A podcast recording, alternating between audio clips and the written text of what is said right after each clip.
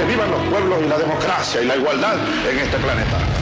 Boa tarde, ouvintes. Começa mais uma vez pelas ondas livres da 104.5 Rádio Com FM, mais um Vozes do Mundo. O programa, que é um projeto de extensão vinculado à Universidade Federal de Pelotas. Eu sou o professor Fábio Duval, apresentador desse programa e coordenador desse projeto. E temos né, agora né, essa nova versão, né, falando à distância do Vozes do Mundo. Nós não estamos presentes na Rádio Com, mas estamos todos os debatedores aqui para tratar de uma semana né, muito cheia de acontecimentos no Brasil, no mundo, né, em meio a essa pandemia do coronavírus. Eu gostaria de agradecer, em primeiro lugar, né, o Juliano Lima pela operação da parafernália eletrônica, agradecer pelo material audiovisual todo de divulgação uh, do programa a Isadora Malman e aos quatro guerreiros aqui comigo, né, que estão na mesa para discutir os temas todos de hoje. Pedro Martins, Vinícius Nagarrori e Gabriel Eli, além de mim. Vamos lá, galera, se apresentem aí, vamos pro programa. Uh, boa tarde, ouvintes, boa tarde, professor, boa tarde aos meus colegas Gabriel e o Vinícius. É sempre um prazer estar participando.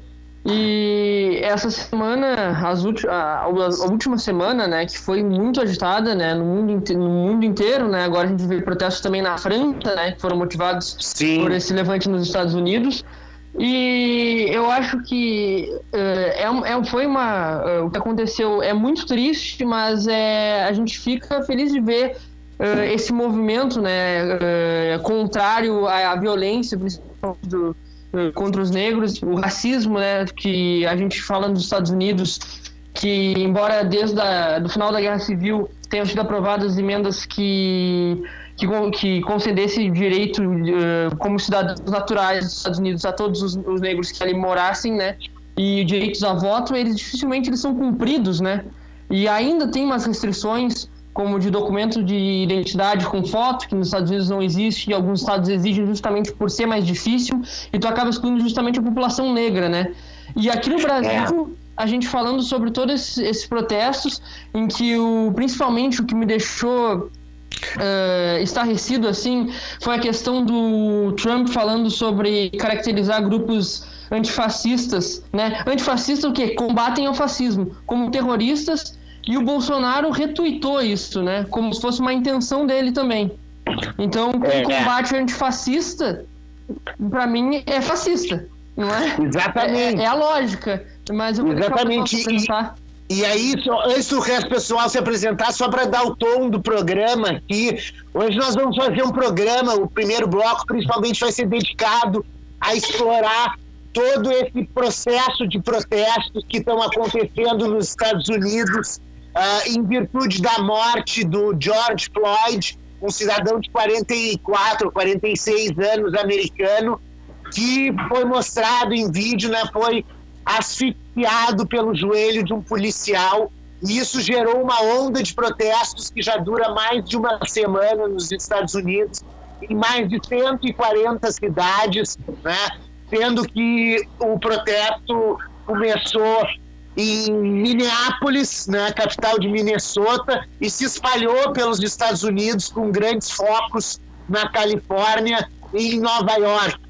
Né? Numa mesma semana em que nós tiver, tivemos os, processos, os protestos antifascistas no Brasil em relação aos vários protestos que vêm acontecendo né, ao longo do governo Bolsonaro. E tudo isso em meio a uma circunstância do coronavírus que ainda nos assola né, e que assola o Brasil hoje sobremaneira. Vinícius Nagarrori te apresenta.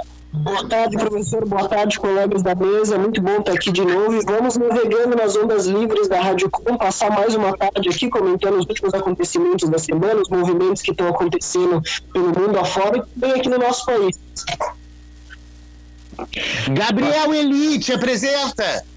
Boa tarde, Fábio. Boa tarde ao Pedro e ao Vinícius. Boa tarde, ouvintes. Muito obrigado, então, por mais uma vez é, nos receberem em sua casa. Fique com a gente.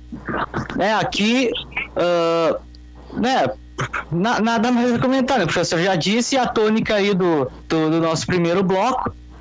Mas é, nos, nos próximos blocos aí a gente pretende tratar de outros assuntos, como por exemplo o rompimento do, da, dos Estados Unidos com a, com a OMS, a saída dos Estados Unidos do, da OMS por, por, uh, por, parte do seu presidente, Donald Trump, e aí que ainda acusou a China de ser a, a, a responsável pelo, por essa pandemia aí do, do, do coronavírus. Bom, para o ouvinte entender eu acho sempre bom, assim, no início do programa, a gente dar esse mapa geral, né? É que, uh, olhando agora, eu estou na minha frente com o, site da Johns Hopkins University aberto. O site da Johns Hopkins University, que é um, uma das mais prestigiadas universidades de medicina e, e assuntos médicos né, que existe nos Estados Unidos, eles têm uma página se chama né, o Centro para Ciência e Engenharia da, da Universidade de Johns Hopkins, que tem um quadro sobre o Covid-19 no mundo. Ou seja, eles vão em tempo real atualizando os dados sobre o coronavírus no mundo. Pois bem, hoje, no dia de hoje, dia 3 de junho de 2020, 14 horas, nós temos 6 milhões 425.284 casos de coronavírus no mundo. Né? Já dá quase o total da humanidade contaminada. Né? Já estamos chegando em quase 7 bilhões de contaminados pelo coronavírus. Aliás, desculpa, errei milhões, conta, né? Milhões. Errei na conta, 7 milhões, um décimo, desculpa, um décimo da população mundial, errei feio na matemática, um décimo da população mundial né, afetada pelo coronavírus, mas isso é, é algo bem emblemático, né? Um décimo da população mundial já tem o coronavírus. O Brasil se encontra hoje na segunda posição, o maior número de infectados, com 555.383 infectados. Isso bota o Brasil em segundo lugar no mundo no, no número de infectados. Nós temos mais de mil casos diários de óbitos por coronavírus e com dados oficiais da Johns Hopkins, nós já somos o quarto país do mundo, o quarto país do mundo em número de mortes. Temos 31.199 mortes, pelo que se calcula né, aqui nesse mapa da Johns Hopkins University. E, uh, temos uma das piores taxas de mortalidade do mundo, né? Quase a décima Sim. taxa de mortalidade do mundo, né? Ou seja, nós estamos vivendo uma crise realmente extrema em meio à qual nós temos essa onda de protestos né, e antiprotestos que aconteceram no fim de semana, que chamaram a atenção muito para isso, mas tem sido uma coisa comum, principalmente encetado pelas brigas entre o executivo e o judiciário, ou entre o executivo e o legislativo, que a cada, ou troca de ministros, ou outra razão, que a cada semana o governo cria um factoide para que a imprensa preste atenção naquilo e deixe de lado o grande drama que nós estamos vivendo em alguns estados, em situação calamitosa, como é o caso de São Paulo e do Rio de Janeiro, onde a falta de leitos de UTI já é uma coisa presente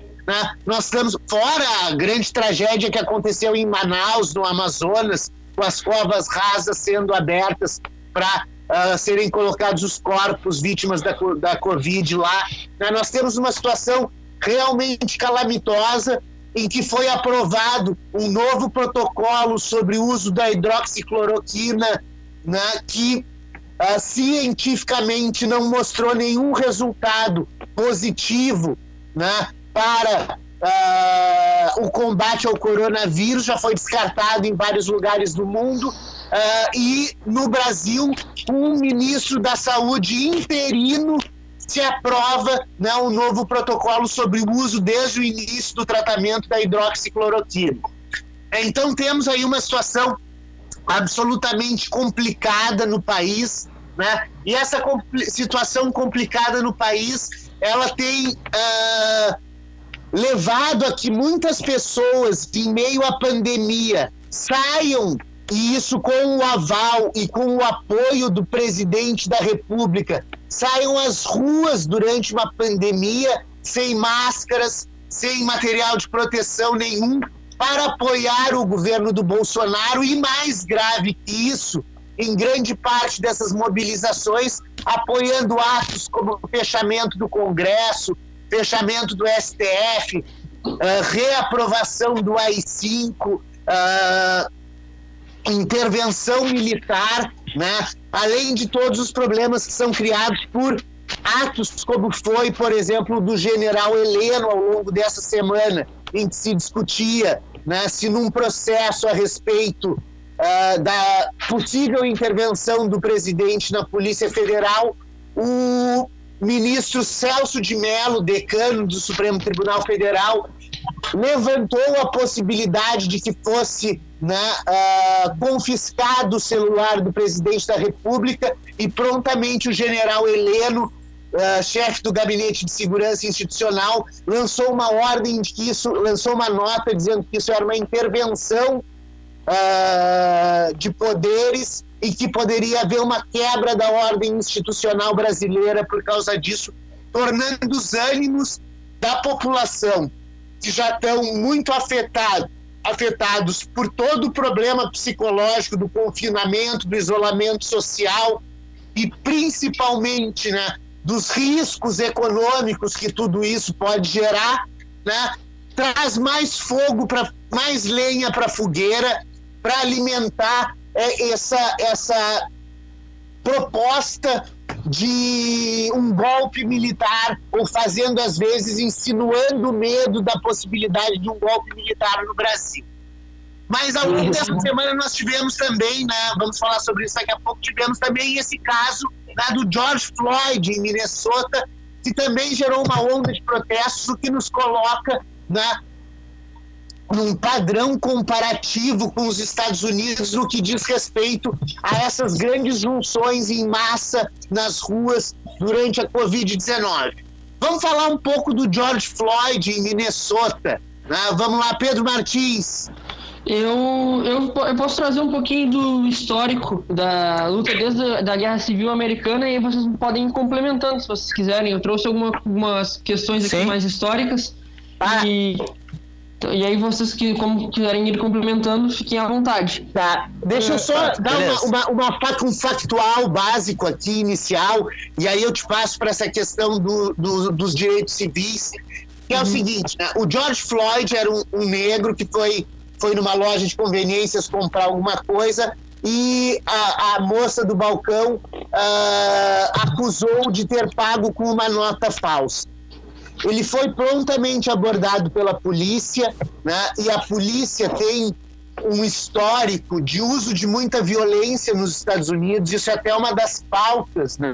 Criar um protocolo novo para as polícias para lidarem com a população né? do movimento Black Lives Matter, Vidas Negras Importam, né? Que está de certa forma liderando esses protestos, né? Mas o George Floyd, então, ele foi detido pelo policial.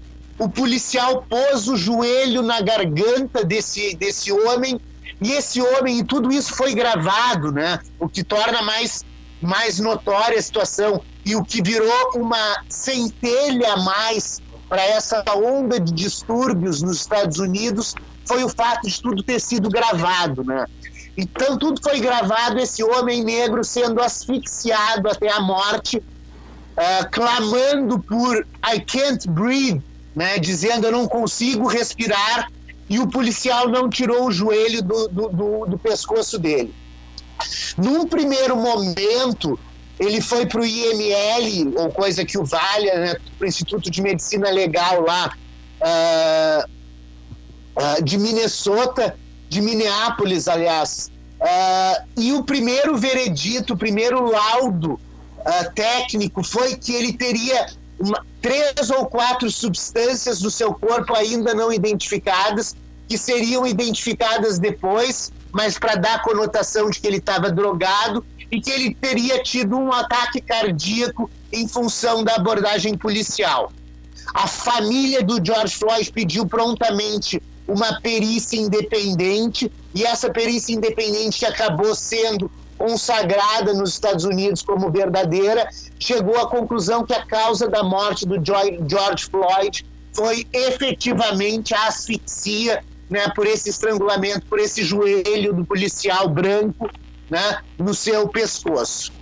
Essa frase, uh, Fábio, só um pouquinho antes de passar a palavra para o Pedro. Essa frase, I can't breathe, eu não consigo respirar, ela foi inclusive tomada pelos, pelos manifestantes é, do Black Lives Matter nesse, nesses protestos, mostrando que a, as pessoas negras né, elas são é, sufocadas dos, dos seus direitos, do que lhes é de direito. O, o, de que, que, de que o, principalmente a, a alguns, né? Não vou dizer todos, mas alguns dos, é, dos, dos brancos, dos, dos homens brancos uh, e, e, coisas, é, acabam suprimindo os direitos né, des, dessa, desses cidadãos de, de cor negra. Exatamente, né? Exatamente. E com isso, né, gerou uma onda de, de protestos em mais de 140 cidades americanas, protestos que chegaram a, a eclodir né, em pontos violentos, né? E aí depois tem toda uma discussão, né, que, que até já virou uma, uma coisa uh, que foi para a agenda eleitoral sobre uh, se deve haver ou não violência nos protestos. Mas uh, os Estados Unidos vêm de uma luta histórica muito grande, né, que teve como um marco o ano de 1964, que foi o ano da criação das, da Lei dos Direitos Civis, o Civil Rights Act, o Ato dos Direitos Civis, que vinha de manifestações uh, contra a violência em relação ao povo negro de pelo menos uma década antes, se não mais. O Pedro vai dar um pouco do histórico dessa luta por direitos civis nos Estados Unidos, então. É, então, a, a, questão, na verdade, é, remonta, né, da, principalmente da abolição da escravidão, remonta à Guerra Civil Americana, né? Que veio principalmente daquela expansão daquelas 13 colônias pro oeste, calcada no direito manifesto de que aquele povo era predestinado por Deus a levar a civilização da costa leste a oeste, né? Sim. E vinha aquela, aquela discussão se os, se os estados anexados, criados, né, seriam escrava, escravistas, que nem o sul, ou não, trabalho livre igual ou que nem o norte. E a questão principal foi o Partido Republicano, que surgiu naquela época, na década de 50 ou 60, se não me engano, com justamente uma das suas principais, de seus, seus princípios era a abolição da escravidão, né? E apesar de o Lincoln, o Abraham Lincoln, quando eleito, ele não era um abolicionista, ele podia ser anti-escravista de que a escravidão se perpetuasse nas, no, nos territórios anexados. Mas ele não era abolicionista de acabar com a escravidão no sul, nos lugares onde ela já, já se tinha instaurado, no caso. Isso, mas só esse movimento dele de impedir essa que a anexação dos territórios levasse a escravidão para esses novos territórios foi um dos, do, foi um do, dos, dos, dos estopins para a Guerra Civil Norte-Americana, né? E, e tendo como final dela a derrota do Sul escravista e a submissão do Sul escravista à própria legislação do Norte de abolição à escravidão. Só que Sim. o próprio é, é, se, se, não me engano, o professor Fábio pode me ajudar, mas se não me engano, foi o Andrew Johnson, né, que seguiu uh, após, após, o Lincoln, né? Ele fez a questão toda de como é que é reconstruir o Sul, né?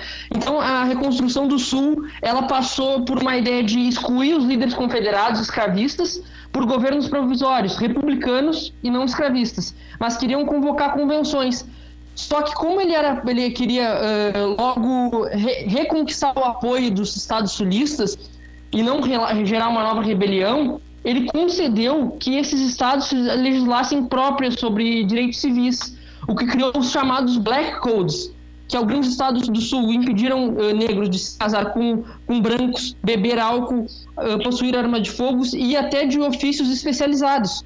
Então aí está a grande origem do racismo, que apesar de ter a, a abolição da escravidão, ela não teve uma, uma estrutura formal desde sua época, a luta contra o racismo. Então, e nem homogênea, né? Porque cada homogênea. estado tinha essa possibilidade. Por causa da autonomia que os estados tinham em relação à, à União, né? Uh, e a própria a 14 emenda aprovada em mil, uh, 1668, se não me engano, uh, porque a 13 terceira foi a questão da abolição da escravidão, em 1665, assim que acabou, né? A Guerra Civil. A 14 emenda foi a extensão da cidadania uh, a, todos, a todas as pessoas que nasceram ou se naturalizaram no, nos Estados Unidos. Então, os negros teriam os mesmos direitos que os brancos. Embora é importante frisar que mesmo os republicanos que lutavam a favor desses direitos para os negros não consideravam os negros em pé de igualdade com os brancos, consideravam ainda uma raça inferior, mas que merecia seus direitos. É. Então, e, foi e nós como... temos aí. É, alô? Oi, pode, pode falar, professor. Nós temos um momento que é bem emblemático na luta pelos direitos civis nos Estados Unidos e que vai redundar na adoção de uma lei federal, aí sim, uma lei federal sobre direitos civis, que foi adotada em 1964. Nós temos uma, uma luta que precede a década anterior toda. Tem um momento e uma pessoa né, que ficaram emblemáticos nos Estados Unidos na luta pelo direito, pelos direitos civis. Tem algumas, mas uma especialmente, que foi uma mulher chamada, uma, uma, uma adolescente na época, chamada Rosa Parks. O que, que aconteceu com a Rosa Parks? Uh, ela era do estado de Alabama e o estado de Alabama, como típico desses estados do sul, tinha uma legislação super racista. E na legislação racista do Alabama, um negro teria que ceder lugar ao branco num ônibus se, esse, se esses lugares estivessem lotados. E o que aconteceu? A Rosa Parks, em 1955, sentada num ônibus da companhia Montgomery, nos Estados Unidos, ela se negou a levantar para um cidadão branco sentar no seu lugar. Essa negativa da Rosa Parks levou a uma, a uma onda de boicotes né, por parte da população negra no Alabama, que ficaram conhecidos como os boicotes ao, aos ônibus, ao, como os boicotes ao, aos ônibus, ônibus Montgomery, uh, que foi o estopim para o início de protestos de massa que se estenderam ao longo dos anos 60 e aí nós vamos ter personalidades conhecidíssimas como Martin Luther King e Malcolm X, que participaram do avanço desse movimento negro e dessa luta por direitos civis, cujo ápice né, foi a adoção da Lei sobre Direitos Civis, a Civil Rights Act de 1964. É importante notar que em 1964 a coisa não se resolveu, tanto é que em 1968 o Martin Luther King continuava na luta pelo movimento negro, pelos direitos dos negros nos Estados Unidos e foi assassinado. Né? Mas, Mas foi nesse ponto que se adota a base do que a legislação de direitos humanos hoje nos Estados Unidos ainda é, que é o Civil Rights Act de 1964. É, e, e, a gente pode ver que a própria data, 100 anos após a abolição da escravidão, os negros ainda sofriam racismo nos Estados Unidos. E ainda sofrem, né?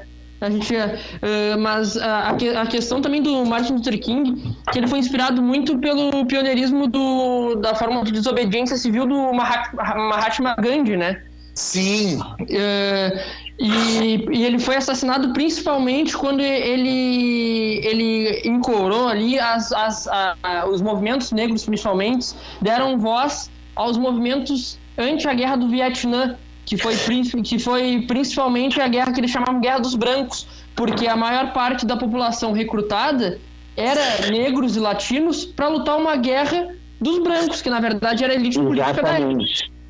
Exatamente. E tudo isso converge né, nos anos 60 para um, um momento de grande efervescência nos Estados Unidos, né? Por essa luta por liberdades, desde os protestos anti-Vietnã até a luta antirracista, né? O que não, uh, não preveniu com que em alguns lugares houvessem reações a isso né, como é a Ku Klux Klan né, e várias outras organizações racistas que ainda existem nos Estados Unidos. Né? É, e, e em relação à própria elite política da época, por exemplo, o presidente, tanto o Kennedy quanto o Lyndon Johnson, que foi responsável pelo quando a, por essas uh, formulações do Civil Rights Act, se não me engano, foi no governo dele, eles, eles não eram tão favoráveis à luta contra o racismo. Então, ele, eles so, somente foram agir, principalmente o Lyndon Johnson, porque o Kennedy já havia sido assassinado. Uh, o, Lyndon Johnson só foi agir após uma pressão internacional da imagem que estava se divulgando dos Estados Unidos da repressão policial violenta a esses movimentos.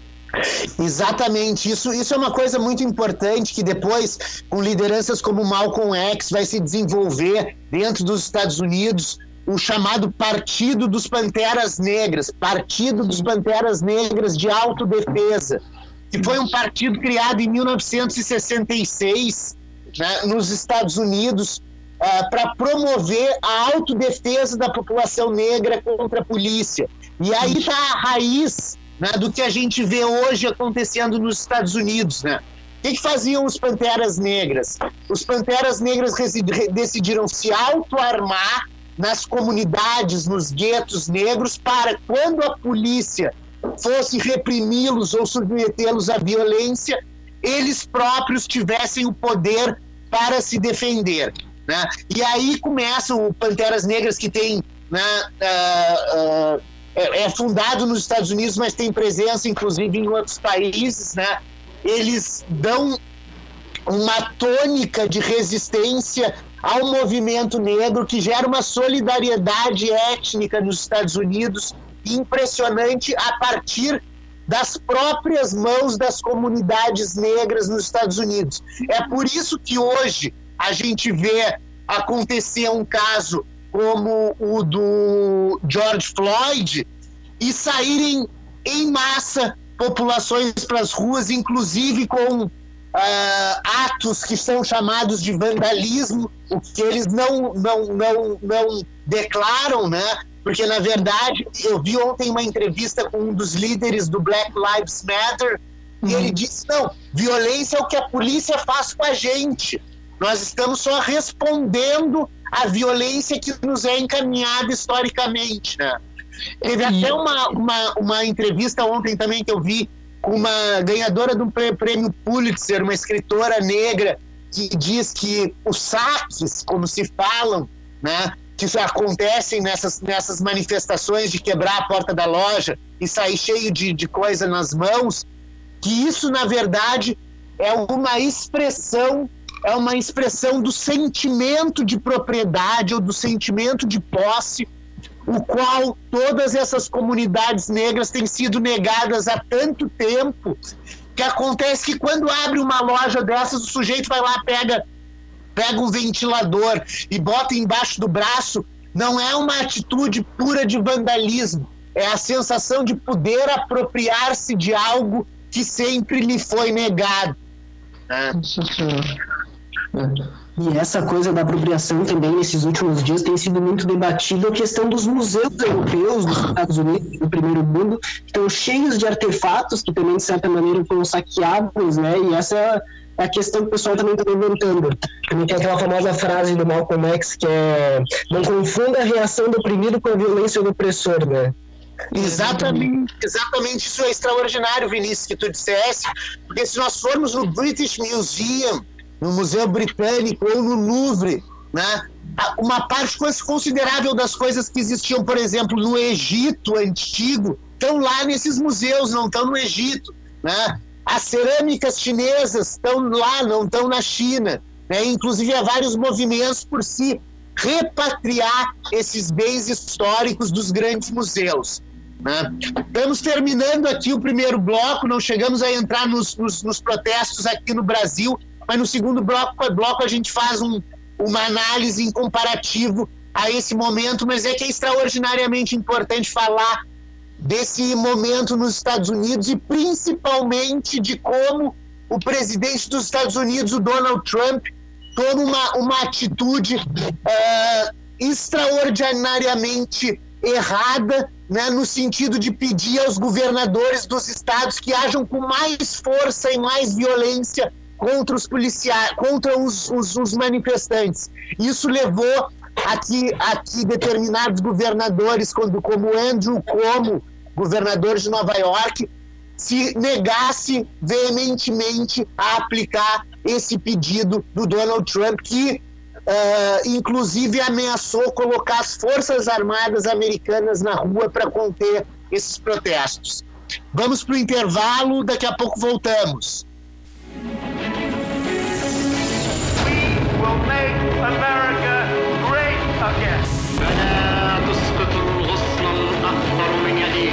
Abajo la dictadura imperial y que vivan los pueblos y la democracia y la igualdad en este planeta.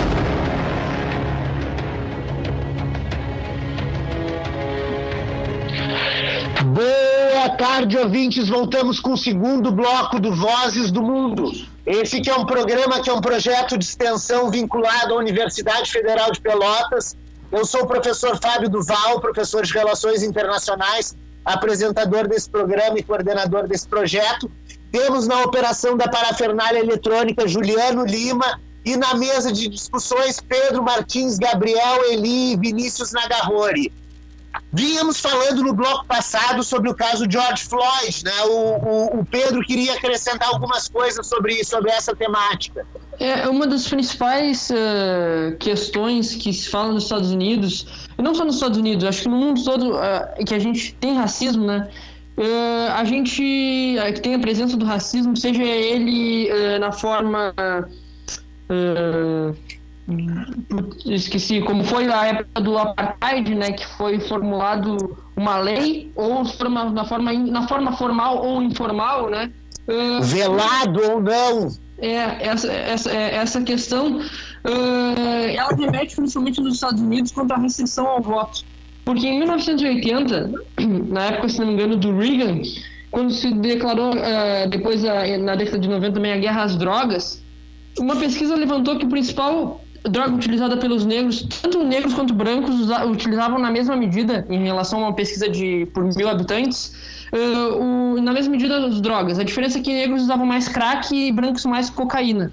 Então o que, que o governo americano fez? Ele, ele foi equivalente, uma grama de crack encontrada era equivalente a 100 gramas de cocaína. Aumentou de, de, 3, eh, de 6,5 a cada mil habitantes a prisão de negros para 29,5 enquanto que a de brancos foi de 3,5% para 4%. Exatamente. Pode, vai, vai lá, vai lá. Uma das grandes restrições ao voto é em relação à população carcerária nos Estados Unidos. Muitos estados uh, têm restrição permanente de voto, alguns estados têm restrição permanente de votos, todos têm restrição a prisioneiros mesmo, e alguns têm restrição, inclusive, a que já estão uh, cumprindo regime aberto, uh, regime semiaberto, desculpa. Uh, e outra restrição é principalmente da questão que nos Estados Unidos, no dia de eleição, é um dia normal de trabalho. Então, isso acaba prejudicando a classe mais vulnerável, a classe po mais pobre, que não pode sair do seu trabalho para ir votar, ou muitas vezes o distrito que ela vota é diferente do distrito que trabalha, e a questão que alguns estados, principalmente esses do sul, pedem a questão de documento. Alguns estados pedem documento com fotos, que nos Estados Unidos não existe a carteira de identidade como a gente tem. O documento mais comum com fotos que eles podem ter é a carteira de motorista. Poucas pessoas, nem, nem todas as pessoas têm acesso. Sim, é, isso mostra, isso mostra uma, uma, uma histórica uh, supressão de direitos, né? Que quando um fato como esses acontece, ele, ele estoura aquela, aquela bolha né, que já estava se formando ali de descontentamento. Nós podemos ver isso, inclusive, inclusive, inclusive em relação à Covid, né? As vítimas da Covid negras e as vítimas da Covid branca também são bem díspares né, nos Estados Unidos. O Gabriel Eli vai falar sobre isso. Então, eu acabei de, eh, de ver aqui uma, um estudo e diz que é, a taxa de, de, de negros é, que morrem por Covid-19 é três vezes maior do que a quantidade de brancos. E o, o número é, diz aqui que é morte de um a cada dois mil cidadãos negros no, nos Estados Unidos e diz que a cada 100 mil negros, cerca de 50 morrem de Covid lá nos Estados Unidos. 20,7 a cada 100 mil 20, é, são brancos, é, latinos são 22,9 e asiáticos 22,7. Ou seja, há uma, há uma, há uma clara uh, razão né, de, de segregação histórica que leva a que direitos básicos, como, por exemplo, o próprio acesso à saúde, seja diferenciado nos Estados Unidos, o que demonstre um racismo estrutural muito intenso e muito forte Com dentro certeza. dos Estados Unidos, né? Dentro dos Estados Unidos, né? E aí a gente leva para uma questão até eleitoral desses protestos nos Estados Unidos. Nós já vimos os líderes, alguns líderes saindo à frente, né? Uh, para uh, tentar politizar em cima dessa questão. O próprio Donald Trump, a posição dele em relação aos protestos contra a morte do George Floyd nos Estados Unidos já mostra uma intenção de recrutar mais votos dentro daquela parte da população americana que a gente usa aquela sigla chamada WASP, W-A-S-P, White Anglo-Saxon Protestant, branco, hum. anglo-saxão e protestante. Né? que conforma essa maioria branca dos Estados Unidos e que é, na verdade, o público eleitoral primordial do Donald Trump. A população negra nos Estados Unidos conforma 13% da população. Ou seja, até em termos de votos, né, eles são uma minoria numérica, além de todas essas questões práticas para votar né, que o Pedro levantou. Então, nessa hora, líderes como o Obama, o ex-presidente Barack Obama, negro também, ele apelou para as pessoas que não usassem de violência e que transformassem essa sua agressividade em voto, ou seja, tentando capilarizar para as próximas eleições americanas que acontecem em novembro o voto das pessoas descontentes né, com essa situação ocorrida com o George Floyd, né, e que uh, apoiam esses protestos. Porque como a gente vê nas imagens que aparecem recorrentemente sobre os Estados Unidos, os protestantes não são, em sua maioria, negros. Há muitos brancos nesses protestos, né?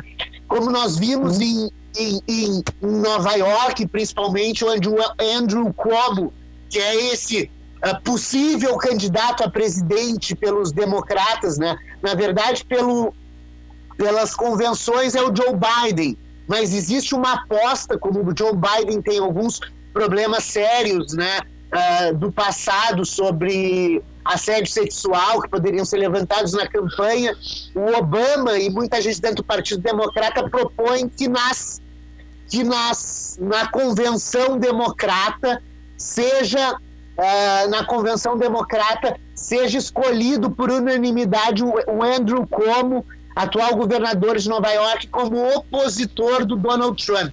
Exatamente porque o Andrew Cuomo se negou a estabelecer políticas mais agressivas da polícia em relação aos protestantes, ao passo que o, o Donald Trump, saiu caminhando na frente da Casa Branca, né, cercado de militares, dizendo que os governadores tinham é que descer o sarrafo na, no, nos protestantes e que ele chamaria a intervenção das forças militares americanas né, para tratar dos protestos. Imaginem a força militar americana, que tem outra função, que não é a função da polícia, que é a função de matar o inimigo, atingir o alvo, né, tentando lidar com populações no meio da rua. Seria um, uma carnificina né, nos Estados Unidos essa adoção das Forças Armadas para conter os protestos. E aí, nessa situação, e aí nessa situação, nomes do Partido Democrata como Andrew Cuomo aparecem como importantes antípodas do Donald Trump numa futura eleição em novembro, né? Vamos lembrar que em 1992 houve um grande protesto também em Los Angeles sobre a morte de um homem negro uh, Ron, não sei o que, agora me esqueci o nome dele, que gerou muita repercussão e que foi pauta eleitoral tão importante que fez com que o presidente George Bush, George Bush pai, que inclusive foi contra a lei de direitos civis em 1964, quando era candidato a senador pelo Texas e não se elegeu, né, porque o Texas era majoritariamente democrata na época, né, gerou com que o Bill Clinton vencesse a eleição do George Bush fazendo com uma coisa com que raramente acontece nos Estados Unidos, que é um presidente não se reeleger. Né? O George Bush pai não foi eleito e perdeu a eleição para o Bill Clinton em 92, em função, em grande medida, desses protestos em Los Angeles, que foram as, a, o segundo maior evento de, de, depois do George Floyd, né, de luta antirracista contra a violência da polícia nos Estados Unidos. Uh, Vai lá. Ah, professor, eu só queria é, cumprimentar quando, quando o senhor disse né, que uh, o presidente Donald Trump ele colocou as Forças Armadas contra a, a sua população né, para fazer o papel de polícia, eu ia complementar aqui dizendo que aqui o Trump ele repete o erro que cometeu Sebastião Pinheira no Chile. Exatamente. Exatamente, né? A polícia é para uma coisa, Forças Armadas é para outra. Mas vamos e falar um pouco sobre os. Vai, vai, pra, vai. Só para completar, em relação ao Biden, também não é muito popular dentro desse movimento antirracista, né? Porque ele foi um dos principais apoiadores da, da lei do, de, de, contra o crime de 1994, que atingiu principalmente a população negra, né? Exatamente.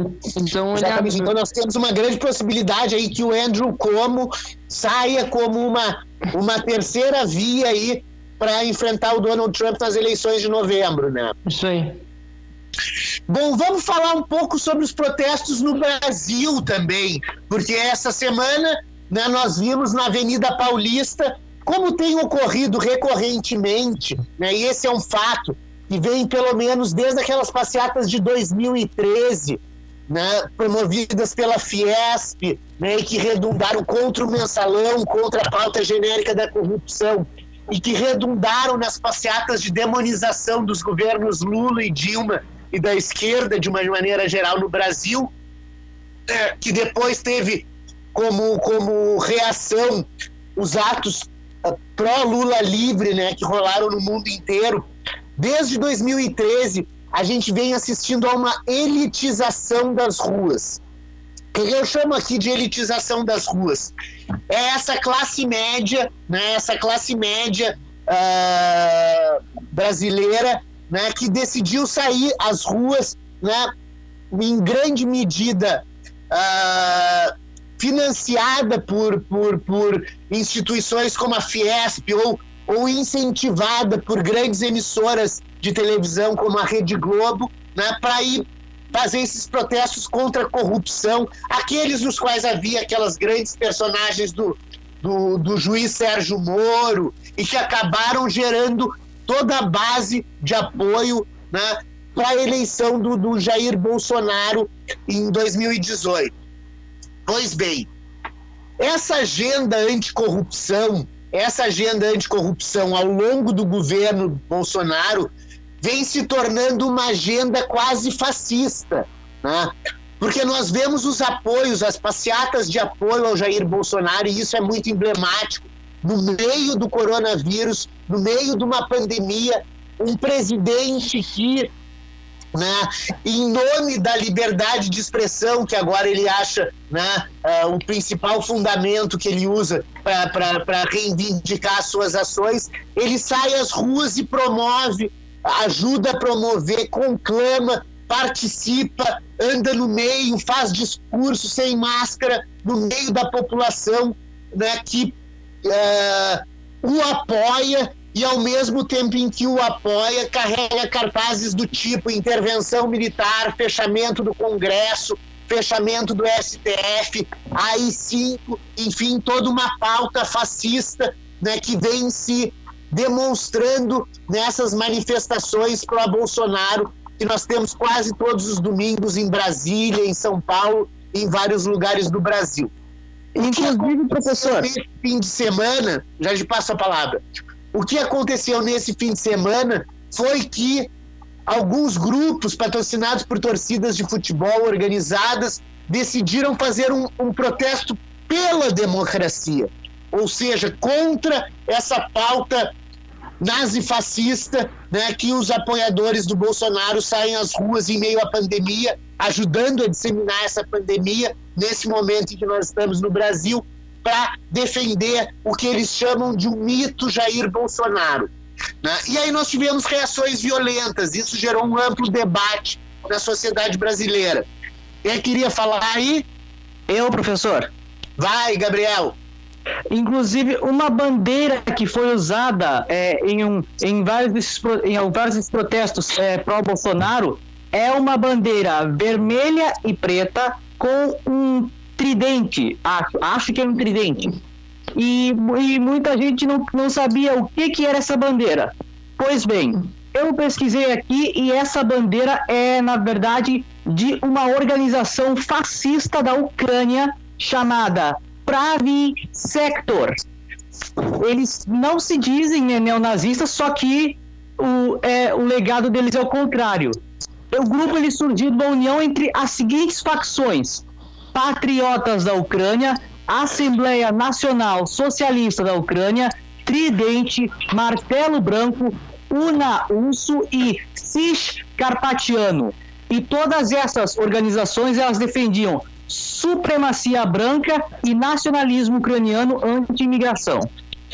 É, é, é, mais ou menos o que está acontecendo no Brasil, né? Esse, essa guinada extrema direita que nós estamos vendo em alguns setores da sociedade brasileira. Era uma coisa que ficava, né, em muitos momentos velada, né? As pessoas não diziam, mas parece que o governo Bolsonaro, com as suas pautas né, e a quantidade de absurdos que fala, parece que ele liberou, né? uh, esse racismo, essa xenofobia, essa homofobia que estavam intrínsecas no homem médio brasileiro, na classe média brasileira, que quando vê a ascensão das classes mais pobres em governos anteriores, fica horrorizada com a possibilidade da perda dos seus privilégios em detrimento de uma justiça social que é cada vez mais necessária nesse país, num país como o Brasil. E aí a gente entra numa questão muito importante, né? Nós estamos bem no meio né, uh, de uma pandemia, de uma pandemia na qual o presidente incentiva aglomerações que pedem o fechamento do STF, do Congresso e a intervenção militar, né? E no, bem enquanto isso está acontecendo, está se operando no, no plano do Supremo Tribunal Federal com a, a relatoria do ministro Alexandre de Moraes um inquérito sobre as fake news, sobre a formação dos comitês de ódio. E isso é um, é um fato extremamente importante de ser levantado. É que essas manifestações, desde 2013, redundando nas manifestações atuais, uh, há fontes seguras, e o inquérito está investigando isso, de que grande parte dessas uh, faixas, dessas pessoas lá, elas estão sendo financiadas por determinados grupos. Grupo esse que ficou conhecido como Comitê do Ódio, né, que funciona dentro do Palácio do Planalto, né, liderado lá pelo número, não sei qual é o Carluxo, se é o número 3 ou o número 4, mas uh, que é um grupo de empresários brasileiros que financiam a fabricação de fake news e a disseminação dessas fake news pelas redes sociais, né?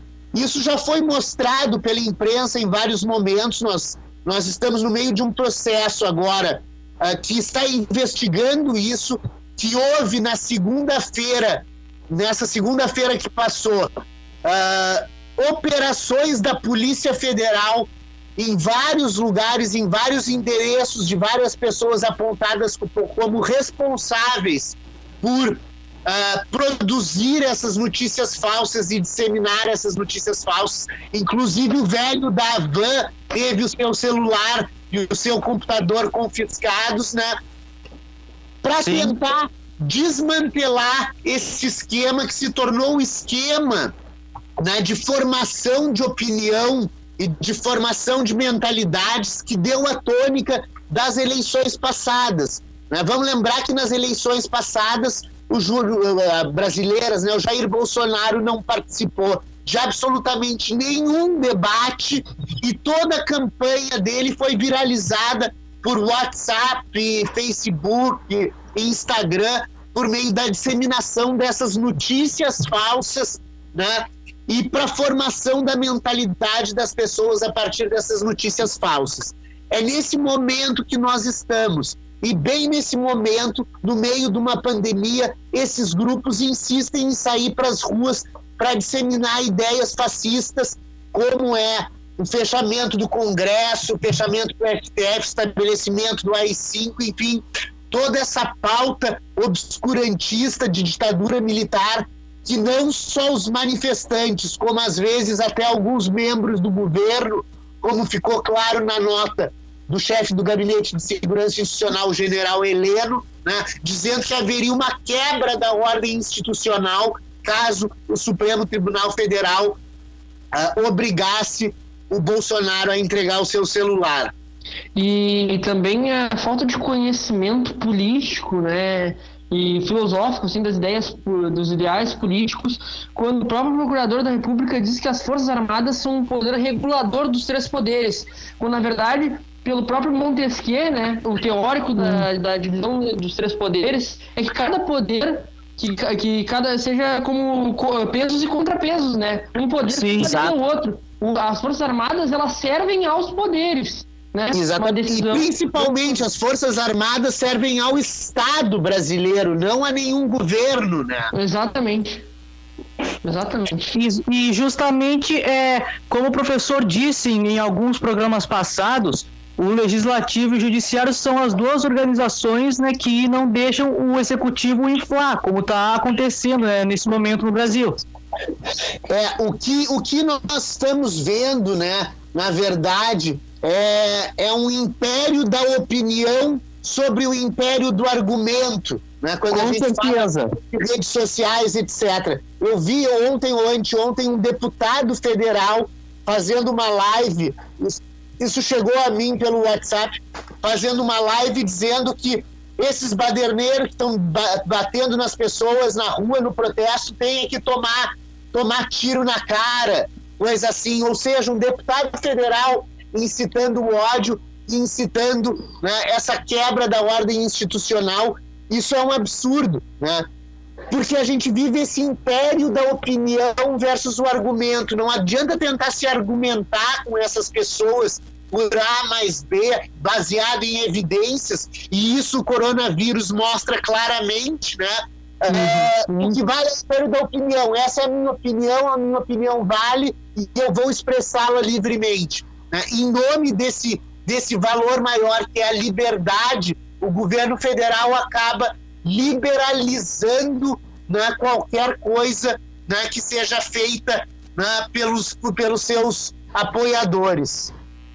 E tudo que se tente ir contra ou uma forma de barrar qualquer tipo de pensamento cai justamente nessa questão que o Bolsonaro parece que encontrou agora, que é a tal da liberdade de expressão, né?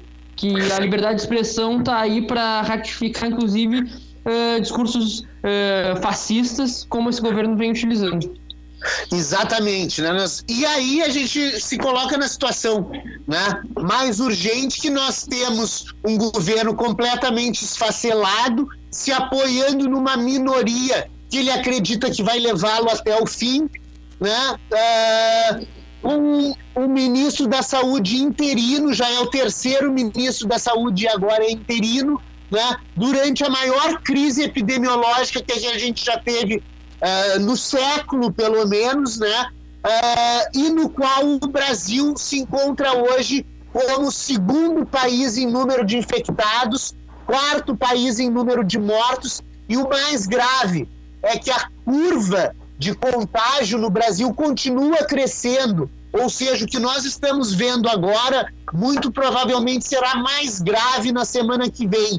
Então, ao invés de contribuir com as medidas de isolamento social, o governo uh, simplesmente sai às ruas na figura do seu presidente sem máscara, sem nenhum material né, de proteção e ainda incita as pessoas de que há uma cura milagrosa para a Covid-19, dizendo que vai uh, uh, fazendo esse novo protocolo, proto, protocolo da hidroxicloroquina, como se isso fosse a panaceia para o coronavírus, a cura para o coronavírus, o que a gente sabe, comprovado pela comunidade científica, que não é.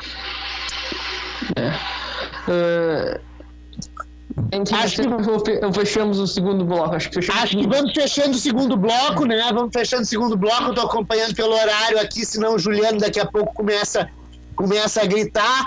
Uh, vamos, vamos fechar esse segundo bloco, então, e voltamos no terceiro bloco com mais novidades e mais notícias dentro do Vozes do Mundo. Esperamos vocês. We will make America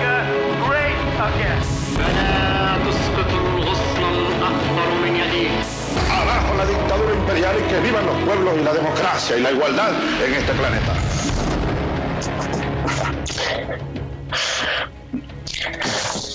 Boa tarde, ouvintes. Voltamos com o terceiro bloco do Vozes do Mundo. Esse que é um projeto de extensão vinculado ao, à Universidade Federal de Pelotas. Eu sou o professor Fábio Duval, professor de Relações Internacionais da UFPEL, coordenador desse projeto e apresentador desse programa. Quero agradecer aí na operação da parafernália eletrônica Juliano Lima, lembrando a todos que nós estamos respeitando a quarentena, tá? Nós estamos cada um de casa falando via WhatsApp para rádio, né? Não estamos todos juntos lá, porque isso fique claro. Né? E na mesa de discussões aqui temos eu, professor Fábio Duval, Pedro Martins, Gabriel Eli e Vinícius Nagarrori. Vínhamos falando sobre protestos nos Estados Unidos, protestos no Brasil. Vamos entrar numa agenda um pouco mais ampla agora, que é a questão da OMS. Pedro, queres falar sobre a OMS Estados Unidos?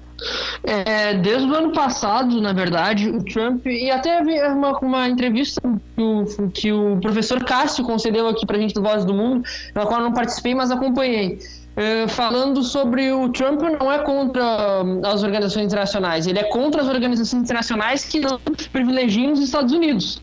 Né? Então, desde o ano passado, ou anterior, até o Trump já vinha restringindo a, a o orçamento que os Estados Unidos uh, concedia à OMS, né? sua doação à OMS. Uh, eh, é, e Pode, pode era de 400 milhões de dólares. Isso. E só que finalmente ele oficializou, né, que os Estados Unidos vai sair da OMS. E em, em plena pandemia, em um momento que a gente falou que o principal para se combater um vírus, uma pandemia, pandemia mundial, seria a cooperação multilateral entre os países, né? E o Trump que, que hoje lidera um dos principais atores do mundo, né? apesar de futuramente vai ser ultrapassado pela China em termos de importância econômica, uh, os Estados, não existe uma cooperação multilateral sem um país como os Estados Unidos. Né? Exatamente. Então, a gente fica dependendo até do Trump perder as eleições para poder voltar a falar em multilateralismo no mundo.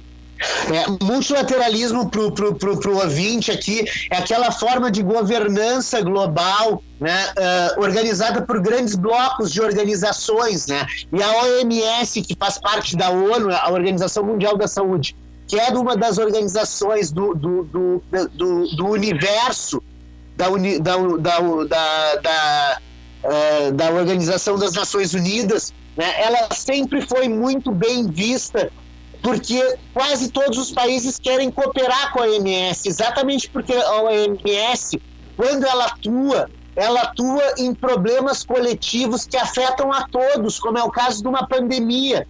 É muito diferente eu querer colaborar ou não querer colaborar na área do comércio, por exemplo. Eu posso ter vantagens ou desvantagens. Agora, quando se trata de saúde pública, né, de lutar contra pandemias, a maior parte dos estados do mundo quer cooperar por isso que a OMS tem 194 Estados-membros, né?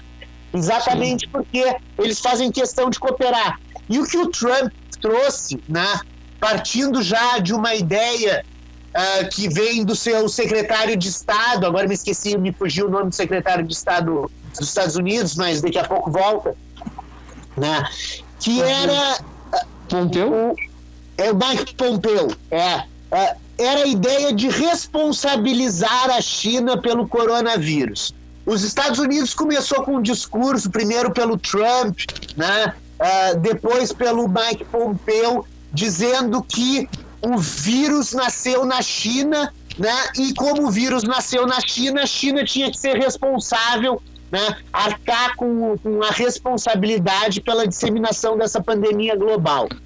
Dentro, e... o, o, o, o, Mike Pompeu tinha dito, inclusive, que ia fazer retaliações em relação à China e que ia deixar de pagar títulos da dívida pública americanos detidos pela China. Mas uhum. o que o Trump fez foi levar essa discussão para dentro da OMS. E dentro da OMS, o Trump disse que deveria haver uma auditoria para ver se a, a, disseminação do vírus foi culpa ou não foi culpa da China.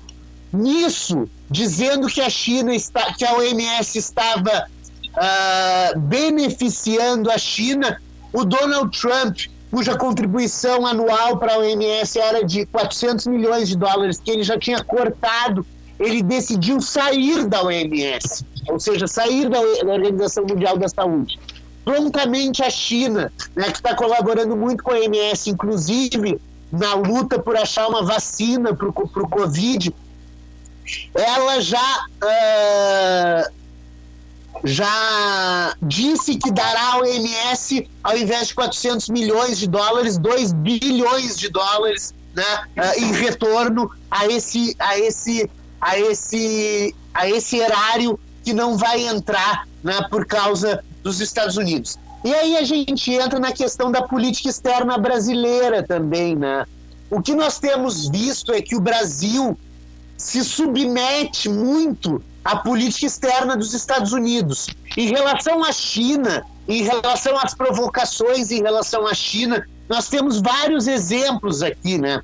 Uh, é, é, o é Ernesto Araújo, por exemplo, escreveu um artigo chamado uh, comunavírus, no qual ele também indicava que, é, entre outras razões totalitárias lá, a China tinha feito vírus para dominar o mundo. O Abraham Weintraub, ministro da Educação, também se manifestou contrariamente à China. O Eduardo Bolsonaro também se manifestou que era culpa da China o coronavírus. E tudo isso gerou uma tensão nas relações diplomáticas entre Brasil e China, dadas por uma submissão do, do Brasil a uma pauta de política externa que não é sua, que é dos Estados Unidos, e que gerou a reação de muitos diplomatas chineses. Isso num momento em que 15% do PIB do mundo e 15% da, população, da produção do mundo está localizado na China ou no Sudeste Asiático. Em outras palavras, no momento de grave crise do coronavírus 19 que o Brasil enfrenta, as nossas relações com a China deveriam ser ótimas, exatamente para nós né, recebermos alguma benesse no que diz respeito a equipamentos de proteção individual, respiradores e medicamentos que possam nos ajudar a conter essa grave crise gerada pelo coronavírus. Pedro, querias falar? Não, eu, eu, a única coisa que, que eu queria acrescentar era realmente isso, porque no momento que o próprio Bolsonaro, a, o que o Ernesto Araújo tem feito de se alinhar à política externa norte-americana, lembrado, bem lembrado até pelo Celso Laffer, ex-ministro das Relações Exteriores no governo Collor, se não me engano, do FHC também, né, professor? Uh, ele, ele, ele fala que o Brasil acaba comprando os, as brigas dos Estados Unidos, né? Com a Venezuela, com o Oriente Médio, né? Com os, os países, uh, com os países árabes, né? E com a China, coisas que o Brasil sempre buscou foi a mediação, né? Exatamente, né? Mesmo, em, mesmo no, no, período da ditadura militar, no governo Geisel, a gente falou isso no programa passado, o nome da diplomacia que se dava para a diplomacia do governo Geisel era pragmatismo responsável. Ou seja, né, é, é, as relações do Brasil com o mundo árabe, por exemplo, não foram, não foram uh, desequilibradas em nome de uma continuidade e de toda uma série de princípios que a gente falou, inclusive no programa passado, o Pedro levantou aqui, né, o acumulado histórico da diplomacia brasileira, que é baseado em certos valores que a gente vê se, se desrompendo agora, né, se destruindo agora com essa política externa do governo Bolsonaro. Inclusive, inclusive um grupo de ex-chanceleres, um grupo de ex-chanceleres, e eu vou ler agora esse documento, né?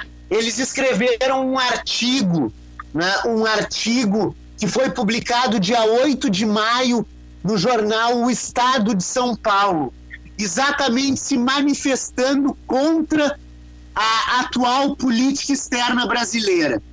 O artigo se chama A Reconstrução da Política Externa Brasileira e foi assinado por ninguém menos que Fernando Henrique Cardoso, ex-presidente da República e ex-ministro das Relações Exteriores, Aloysio Nunes Ferreira, que foi ministro das Relações Exteriores, Celso Amorim, que foi o ministro das Relações Exteriores do Lula, Celso Laffer, Francisco Rezec, José Serra, Rubens Recupero uh, e Hussein Kalut. Ou seja, uh, personalidades importantíssimas, vou repetir os nomes aqui, personalidades importantíssimas da, da diplomacia brasileira, da chancelaria brasileira, Fernando Henrique Cardoso, Aloysio, Aloysio Nunes Ferreira, Celso Amorim, Celso Laffer, Francisco Rezec, José Serra, Rubens Recupero e Hussein Kalut. Mesmo estando em lados opostos e bem opostos, né? Se nós formos considerar o Fernando Henrique né, e o Celso Amorim, são figuras completamente díspares politicamente. O Celso Amorim foi o grande chanceler do governo Lula. Né? O Fernando Henrique representa né, toda uma visão né, do PSDB, como alguns outros membros aqui uh, que assinaram essa carta, mas eles resolveram formar o grupo Recupero para para emoldurar esse documento. Ou seja, forças que são politicamente opostas se juntaram para criticar a atual política externa brasileira. Eu vou ler o texto, então, que saiu no dia 8 de maio, no estado de São Paulo, chamado A Reconstrução da Política Externa Brasileira.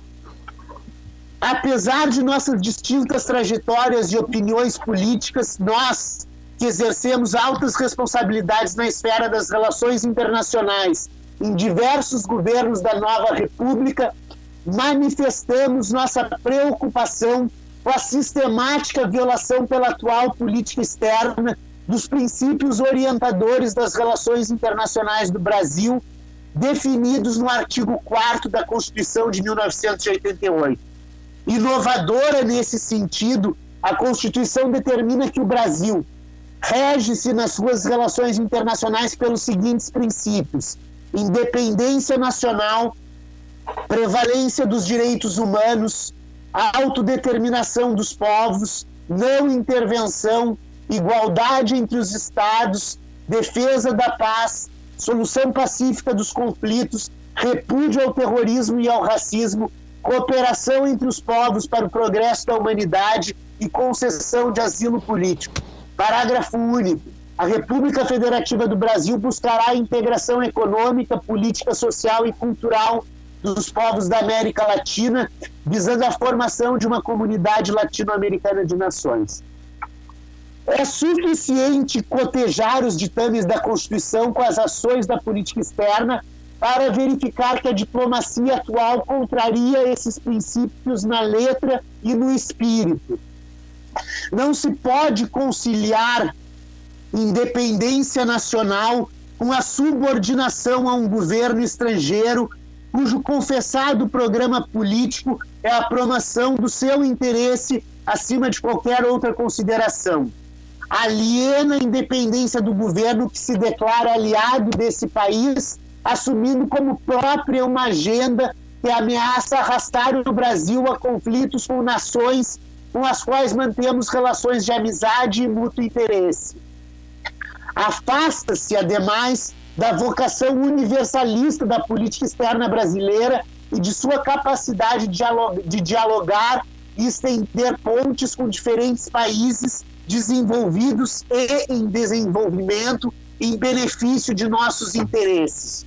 Outros exemplos de contradição com os dispositivos da Constituição consistem no apoio a medidas coercitivas em países vizinhos, violando os princípios de autodeterminação e não intervenção, o voto na ONU pela aplicação de embargo unilateral em desrespeito às normas do direito internacional, a igualdade dos Estados e a solução pacífica dos conflitos, o endosso ao uso da força contra Estados soberanos sem autorização do Conselho de Segurança da ONU, a aprovação oficial de assassinato político e o voto contra resoluções no Conselho de Direitos Humanos em Genebra de condenação de violação desses direitos, a defesa da política de negação dos, aos povos autóctones dos direitos que lhes são garantidos na Constituição, o desapreço por questões como a discriminação por motivo de raça e de gênero. Além de transgredir a Constituição Federal, a atual orientação impõe ao país custos de difícil reparação, como desmoronamento da credibilidade externa, perdas de mercados e fugas de investimentos. Admirado na área ambiental desde a Rio 92 como líder incontornável do tema do desenvolvimento sustentável, o Brasil aparece agora como ameaça a si mesmo e aos demais na destruição da Amazônia e no agravamento do aquecimento global. A diplomacia brasileira, reconhecida como força de moderação e equilíbrio a serviço da construção de consensos, converteu-se em coadjuvante subalterna do mais agressivo unilateralismo. Na América Latina, de indutores do processo de integração, passamos a apoiar aventuras intervencionistas cedendo terreno a potências extra-regionais. Abrimos mão da capacidade de defender nossos interesses ao colaborarmos para a deportação dos Estados Unidos em condições aos Estados Unidos em condições desumanas de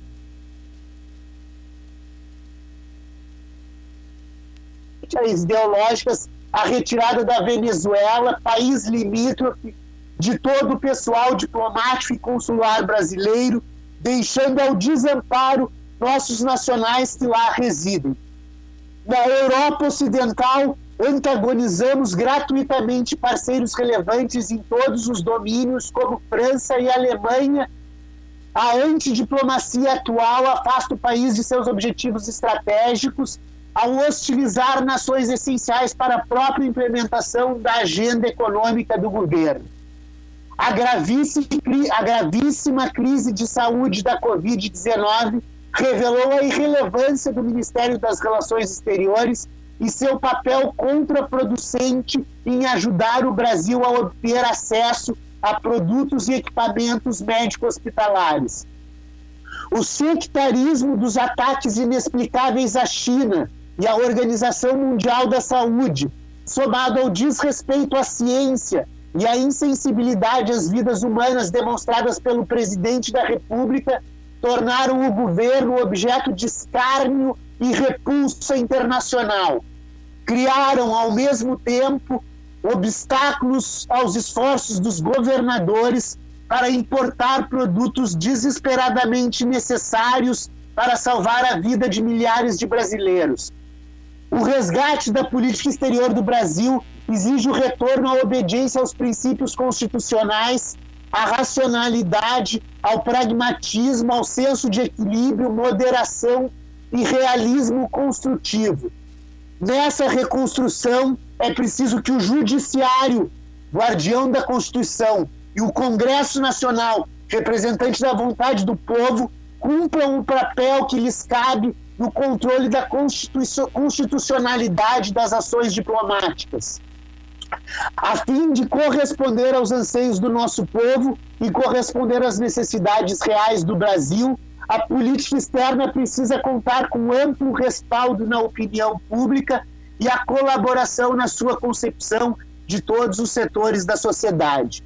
Requer também o engajamento do nosso corpo de diplomatas, uma política de Estado e não uma ação facciosa voltada para excitar os ânimos e exacerbar, exacerbar os preconceitos de uma minoria obscurantista e reacionária. Nossa solidariedade e decidido apoio aos diplomatas humilhados e constrangidos por posições que se chocam com as melhores tradições do Itamaraty. A reconstrução da política exterior brasileira é urgente e indispensável, deixando para trás essa página vergonhosa de subserviência e irracionalidade.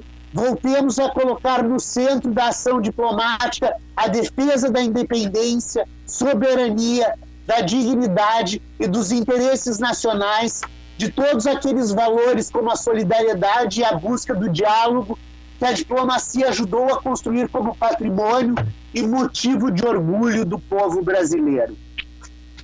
Esse é o documento, então, assinado pelo Grupo Recupero, e nós vemos ali claramente a enumeração de todos os problemas né, gerados por essa diplomacia deletéria do governo Bolsonaro, que nos coloca como antípodas de, de países com os quais nós mantemos boas relações, clama pela intervenção quando faz o que fez na Venezuela, enfim, se junta subservientemente a uma agenda de política externa que não é nossa, é sim a agenda dos Estados Unidos. Isso ficou muito claro.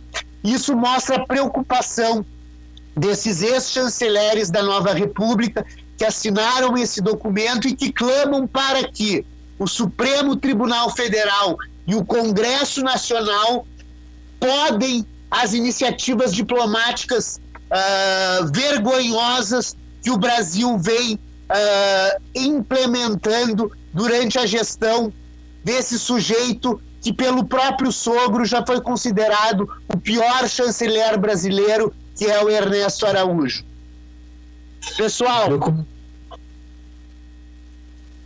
Alô? Alô? Conseguiu? É preocupante a gente ver que, que, que, essa carta foi lançada, né? Porque desde que esse senhor Bolsonaro está lá no Palácio do Planalto, não é a primeira vez que a gente vê pessoas do alto escalão dos governos anteriores da Nova República se juntando para fazer uma. para repudiar os atos políticos desse governo. No, no começo do ano também já tivemos uma carta de vários ex-ministros do meio ambiente e também uma carta de vários ex-ministros e pessoas do Ministério da Saúde, né? Repudiando todas as políticas que o Bolsonaro está tomando. E você é. também estava falando sobre o pragmatismo responsável responsável do Geisel, né? Mas isso me lembrou muito o pragmatismo periférico que teve também mais ou menos na mesma época na Argentina, que o pragmatismo periférico parte da, da premissa de que por a Argentina ser um país da periferia do mundo, não tem acesso ao primeiro mundo, não tem todos os, todas as condições para se desenvolver, então é mais fácil você se alinhar à política de uma grande potência do que tentar trilhar o seu próprio caminho. E parece que é exatamente isso que o nosso país está fazendo. Exatamente, né? Um país soberano, um país que tem uma tradição diplomática invejável, né? que tem uma história diplomática contada com muito louvor pelos historiadores né, brasileiros, desde figuras como Alexandre de Guzmão, uh, Duarte da Ponte Ribeiro, Visconde do Rio Branco, o próprio Barão do Rio Branco, figuras como Celso Laffer, né, que gozaram de uma legitimidade internacional extraordinária, né? E que inclusive assina essa carta. É, eu eu venho, eu, eu trouxe isso da, da, outra vez que a gente falou no programa, mas eu acho que conforme a gente vai falando, quanto, acho que quanto mais a gente falar, mais influência pode ter, né? De mudança, né? E uma das coisas principais que acho que deixam que esse governo deixa de lado ou que ele superestima é a capacidade do Brasil, né? Porque o Brasil nunca foi, nosso país nunca foi, nunca teve o potencial de dar as cartas no tabuleiro internacional. Nunca foi um país que conseguia mudar as coisas no tabuleiro internacional pela sua força, mas sim por a sua uh, diplomacia, né? A sua diplomacia astuciosa, hábil, Uh, mesmo na década de 70, aquela construção de uma nova ordem mundial com os países do terceiro mundo, de uma, uh, uma reconstrução Sim. da ordem econômica, né? Eh, em favor do terceiro mundo, uh, foi um dos países que liderou, por exemplo, uh, após o próprio ministro Celso, Celso Amorim fala que ele foi um, do, um dos diplomatas responsáveis por fechar aquele acordo de patentes, né, de, da OMC, E logo depois ele, ele fala que foi, conheceu o erro, foi o Brasil foi um dos principais países, dos países que liderou a, a flexibilização das patentes de remédios, né?